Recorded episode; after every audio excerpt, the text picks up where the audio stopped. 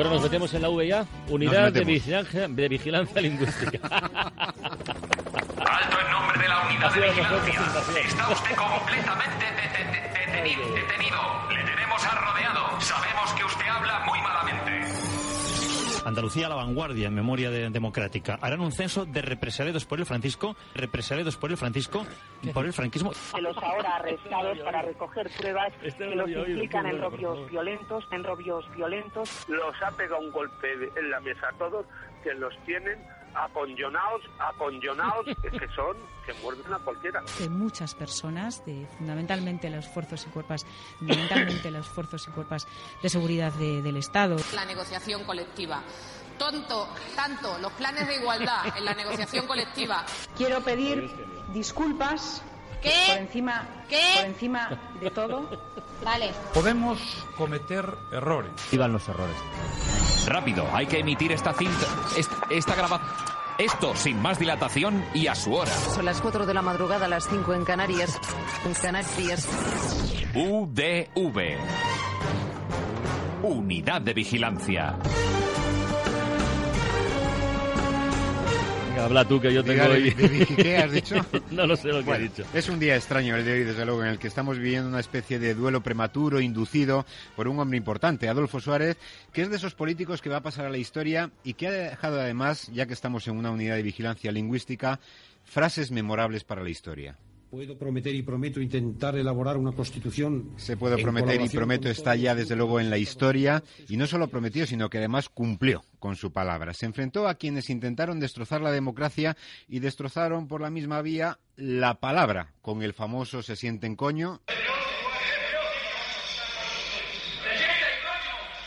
Cualquier persona culta sabe que el pronombre con un imperativo siempre va pospuesto y no antepuesto. Y después hay otros como muñecas que sí que lo posponía, pero de aquella manera. No va a ocurrir nada, pero vamos a esperar un momento a que venga la autoridad militar competente para disponer lo que tenga que ser y lo que él mismo diga a todos nosotros. Estén tranquilos, estén tranquilos. Estésen tranquilos. Bueno, esténse tranquilos en todo caso. Bueno, recordamos que hablamos del presidente Suárez ¿eh? y no del presidente Felipe González, que hasta donde sabemos goza de buena salud. Su hijo hablaba con, con la ternura lógica de, de la sonrisa de su padre. Hemos de suponer que el, que el presidente González no reconoce en este momento. Bueno, como esperemos no meter mucho la pata con este acontecimiento. El terremoto político provocado por la anexión de Crimea a Rusia está alcanzando proporciones incontrolables. Según contó Pepa Bueno en Hoy por Hoy, no solo la península se une a Rusia, sino que se reconstruye la Unión Soviética. Lo captaron Julen López y Joaquín Girbal. Es miércoles 19 de marzo. Crimea es ya República Soviética. Crimea es ya República Soviética. Es República Soviética, pero bueno, Pepa, atenta a sus errores, corrige de inmediato. Crimea es ya República Rusa y no soviética, como he dicho al principio. República Rusa es ya de hecho. Es una Eso, realidad. eso, corregimos a tiempo, corregimos bien, pero hoy al borde de las 3 de la tarde hemos vuelto a resucitar la antigua Unión Soviética. Lo ha escuchado Pablo Abad. Es todo el sentido de la firma testimonial de hoy, mientras a título bilateral cada gobierno empieza a paralizar sus relaciones comerciales con la URSS.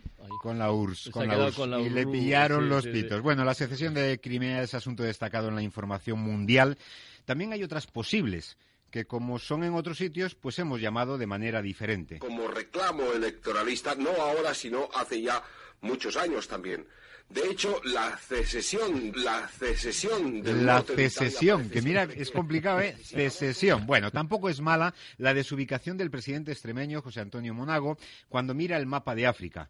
Nos lo envía nuestro compañero Antonio Alcántara. Él estaba hablando del buen ritmo de las exportaciones extremeñas al norte de África y dijo. En 2013, las exportaciones extremeñas a este continente superaron los 92 millones de euros. De ellos, más del 68% del total tenían como destino los países del norte de África, Mozambique, Túnez, Argelia, Angola y también Marruecos. Bueno, Túnez, Argelia Sí. y Marruecos sí. que serían del norte de África, pero hombre, Mozambique y Angola no es que no estén en el norte de África, es que están en el hemisferio sur.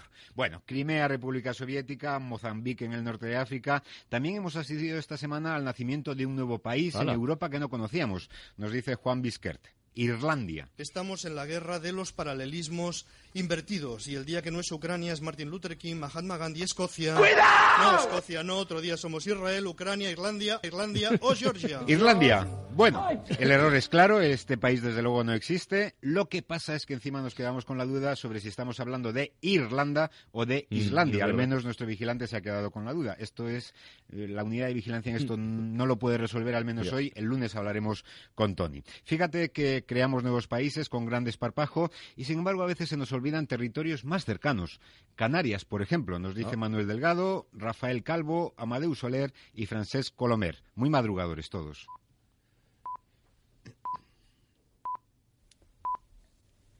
Son las 7, las 6 en- de la mañana. Son las 7, las 6 en- de la mañana. ¿Dónde son las seis? Ah, bueno, cada oyente tendrá que determinarlo. Bueno, además de nuevos países, también hemos inventado productos que hasta ahora tampoco conocíamos, como el tomate feta. Hablaban en Carusel con Roberto, el que es ahora portero del de Olympiacos, Olympiacos, y sí. lo captó Elvira Cordero. ¿Has incrementado tu consumo de yogur o eso es un mito ahí en Grecia? No, no, se, se aumenta, ¿eh? Jorroña que jorroña, desmaspietas más. ¿Cuál es tu plato favorito, aparte del yogur, allí en Eh, Grecia? El tomate feta. El tomate feta. Todo lo que hacen con queso feta. Eso, eso, el queso feta, ¿eh? Es verdad que con tomate y con queso feta se hacen ensaladas riquísimas, Pero bueno, feta es una denominación de queso curado en salmuera que se hace en Turquía, en Rumanía, en Bulgaria, en Dinamarca y, por supuesto, en Grecia.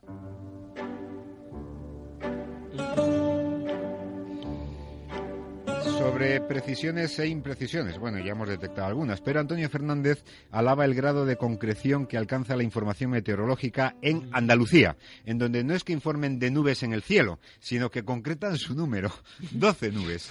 Despejado y 9 grados en la ciudad de Granada. Casi despejado en Córdoba, 10 grados. Sin nubes, en Cádiz también 10 grados. 12 nubes, 12 nubes sin, eh, 12 grados y sin nubes en el Ah, campo de bueno. corrigió, corrigió con firmeza nuestro compañero. Algo lo de la firmeza que no siempre se da cuando hablamos del tiempo, como ya escuchamos hace semanas. Ronda de temperaturas que iniciamos en Málaga. Despejado 14 grados. También despejado en Almería, 13 grados. Algunas nubes y 11 grados en Linares. Cielos despejados también en Granada, 9 grados. Cielos, ci- ci- cielos despeja y 11 grados a esta hora en Jaén. Cielos, ci- ci- cielos despeja y No. 11 grados a esta hora en Jaén. No es que se acabase de levantar el compañero, es el maldito problema del retorno. Fusiones, adquisiciones y desfalcos ejecutivos. Bueno, cada semana aprendemos a hacer cuentas y hacer números con Santiago Niño, pero no progresamos adecuadamente. Muchas veces no nos salen las cuentas, ni siquiera las más sencillitas, nos dice Ángel Montes. Por ejemplo, en esta información en la que dimos cuenta, pero no contamos bien, de los países europeos que han necesitado en Europa rescate. El Europarlamento ha censurado esta semana el papel de la troika en la crisis económica. En concreto, en los tres países, en los tres países que han necesitado el rescate completo son Grecia, Portugal, Irlanda y Chipre. Grecia, Portugal, Bueno, Irlanda y Chipre. Pues parece que son cuatro, los tres países que han necesitado el rescate completo, nos dice nuestro vigilante. Y a Kiko Aznar le sorprendió la medida del Ayuntamiento de París de impedir la circulación de todos los coches de la ciudad. Creíamos que era solo la mitad, pero al menos eso fue lo que dijimos en sucesivas informaciones aquí en la SER. Es lunes 17 de marzo y desde hace una hora solo pueden circular por las calles de París los coches que tengan una matrícula que acabe en número par. Par. Y en París hoy solo pueden circular por el centro de la capital los coches con matrícula impar. Bien, así que no puede circular ningún coche por París. Suponemos que la comunicación, que la eh, contaminación habrá ido bien en aquella ciudad. Y Alejandro de Barrio nos dice que tampoco tenemos muy claro lo que es una tasa. Son tan solo algunos de los ejemplos de la situación que vive ahora mismo Asturias, donde la tasa del paro rebasa los 100.000 desempleados.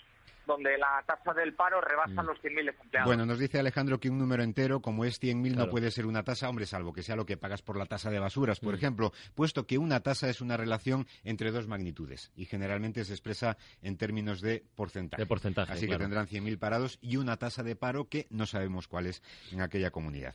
Lo de la muerte del Greco, pues la verdad es que se nos ha atravesado ya definitivamente. Hemos corregido ya el error varias veces, pero seguimos insistiendo, nos dice Juan Peña. Más de 5.000 20.000 personas han pasado este fin de semana por el Museo de Santa Cruz de Toledo para visitar el Griego de Toledo, la gran exposición sobre la obra del Greco que se ha organizado coincidiendo con el cuarto aniversario de la muerte del pintor. Con el cuarto aniversario de la muerte del pintor. No, no, no, fue hace cuatro años, fue hace 400 años que murió el Greco, el cuarto centenario. este pintor, sí, sí, este pintor nos da muchos dolores de cabeza. Bueno, fíjate, hasta el presidente de la Fundación El Greco, Gregorio Marañón, que al hablar del número de prestatarios que han dejado sus obras del pintor para esta exposición, pues también se equivocó en la suma, nos dice Juan Bisquert. Obras que vuelven a Toledo de 11 países, de 31 ciudades. Tenemos 45 prestatarios, 23 españoles, 26 extranjeros, 45 prestatarios, 23 españoles, 26 extranjeros. No salen las cuentas. Si hay 26 prestatarios extranjeros y otros 23 nacionales, en total son 49, 49. y no 45 como dijo el comisario.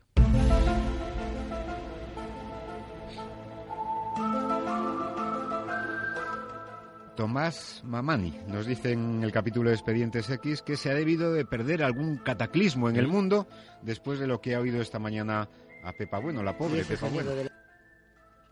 Y ese sonido del agua. Hoy es el Día Mundial del Agua y unas cifras que en pleno siglo XXI parecen ancladas en otro tiempo. En el mundo vivimos 7 millones de personas, 7 millones de personas. En el mundo vivimos 7 millones de personas. Bueno, pues casi todos debemos estar aquí. ¿Alguno más? Son, sí, casi 7.000 más bien, nos dice el vigilante. Y un par de expedientes X relacionados precisamente con los dientes. Uno, el del extraordinario caso del hombre que en vez de encías tiene encinas en la boca. Lo captó Natalia Martínez. Consultorio de Lola Carretero, Edgar. Sí, que hemos hablado de los dientes. De reconstrucciones, pero de dientes. Que hay que cepillarse bien, sin excesos, para no hacernos daños en las encinas, para no hacernos daños en las encinas, que hay que utilizar enjuague. Bueno, enjuague, vamos. Un hidroavión para limpiarse las encinas. Y claro, quizás a uno le crezcan las encinas si es que tarda 12 años entre revisión y revisión odontológica. Marta Zamora escuchó esto muy por hoy. ¿De qué depende que tengamos una buena dentadura? Bueno, primero de todo del cuidado, ¿no? De la, del, cuidado de higiene oral y de acudir al dentista cada seis meses o cada doce años, cada doce años, cada doce meses. Ah, bueno, cada doce meses, cada doce años, desde luego te crece allí de todo. Esta canción La chavalilla es María Parrado, que ayer ganó la voz Kids con esta versión de la canción de Serrat, preciosa. María ya ha debutado como cantante, incluso en televisión. Quizás algún día debute, por ejemplo, en un gran teatro. Bueno, algunos conceptos no los tenemos muy claros. Por ejemplo, el de debutar, nos dice Quique Crespo. Por esto que te oyó decir en el último concurso de microrelatos. A ver, a ver. Venga, vamos a saludar a los finalistas y luego a nuestro jurado invitado. Eh, Ana Sarrias tiene 44 años, es de Pamplona, trabaja como contable en una empresa y es la primera vez, yo creo, que, que, debuta. Y es la primera vez, yo creo que... como su propio nombre indica, ¿no? Ana Sarrias la primera, vez que debuta, sí, suele ser lo normal. La segunda vez ya no debutaría, porque debutar es eso, ponerse por primera vez delante del público en una obra teatral o en un concurso de microrelatos en la radio. En la misma línea, Jorge Guadalupe no sabe si Jen Manierga tiene claro lo que significa anónimo. Lo dice por esto que escucho. Se va a producir un acto especial, una ceremonia para homenajear a un héroe anónimo, a un héroe anónimo, una de esas personas de las que yo creo que merece la pena hablar. Su nombre es Javier Otín. Javier Otín. Si se llama Javier Otín. Ex anónimo. Ex anónimo, eso es. Héroe sí que será, pero desde luego si tiene nombre y lo conocemos, anónimo, anónimo precisamente no es. Y Manu Torres no sabe si Pedro García, el hermano mayor televisivo que pasó por la radio esta semana, tiene claro lo que es un calimocho. Hablaba sobre lo mucho que beben nuestros jóvenes. Porque claro, las personas que beben vino, un vino bueno, etcétera, etcétera, deleitan los matices, etcétera, etcétera. Pero un chaval compra el tetrabric más barato para mezclarlo con gaseosa para hacer el calimocho y compra el tetrabric más barato para mezclarlo con gaseosa para hacer el calimocho. Vamos a ver, un tetrabric de vino con gaseosa es tinto de verano o vino con gaseosa que lo hemos llamado toda, la vida. ¿eh? Calimocho es otra cosa. Es una palabra que recoge el diccionario de más y la define como una bebida a base de vino tinto y refresco de cola. de cola. Antonio Alcántara cree que el concejal de Educación de Mérida, Francisco Robustillo, se llama,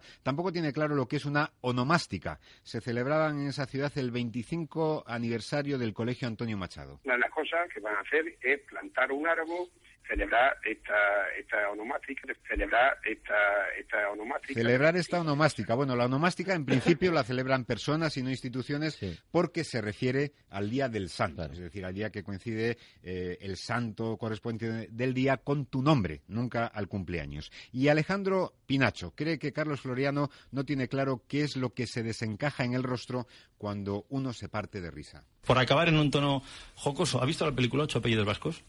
No, pero me han dicho que es destornillante y voy a, ir a, verla. Me han dicho que es destornillante y voy a ir a, voy a, ir a verla. Bueno, desternillante, no destornillante. ¿eh? Son las ternillas las que se nos van de sitio y no bueno, por lo menos al común de los mortales, los tornillos.